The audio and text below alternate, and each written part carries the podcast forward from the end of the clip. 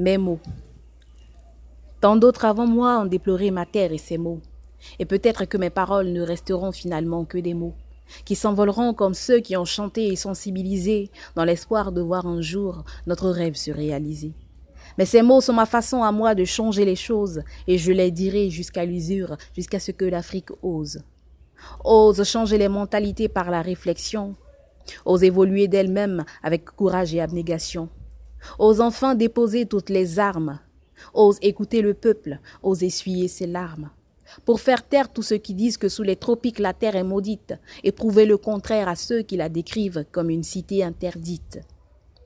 Tant d'autres avant moi ont déploré ma terre pour une évolution, autant de supplications que d'appels à la révolution, pour ma terre si peu considérée, si peu entendue, traitée comme une pauvre mendiante parce qu'elle a toujours la main tendue.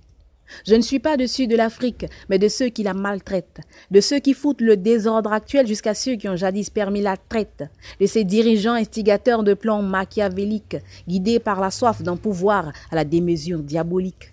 L'histoire risque d'emprisonner les efforts de Nelson Mandela si aucun Africain ne fournit l'effort d'aller au-delà, rien que pour briser la chaîne de nos démocraties monarques et mettre fin à ce cycle infernal dans lequel elles nous embarquent. On accuse l'Occident d'être la source de nos malheurs, d'avoir pillé nos ressources, nos forces et bien de valeurs.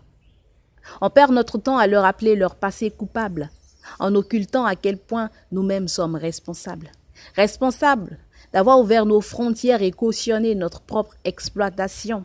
Responsables d'avoir donné nos frères et applaudi leur déportation. Responsables d'avoir trahi nos fiers guerriers qui combattaient l'invasion responsable d'encourager tous nos bras forts à être candidats à l'évasion, responsable de rester inerte et craintif malgré notre ras-le-bol, responsable d'encourager cette race de politiciens professionnels du vol, responsable d'acheter les armes de ceux qui ne veulent pas d'une Afrique décidée, ces mêmes qui feront faillite si un jour les Africains arrêtent de se trucider.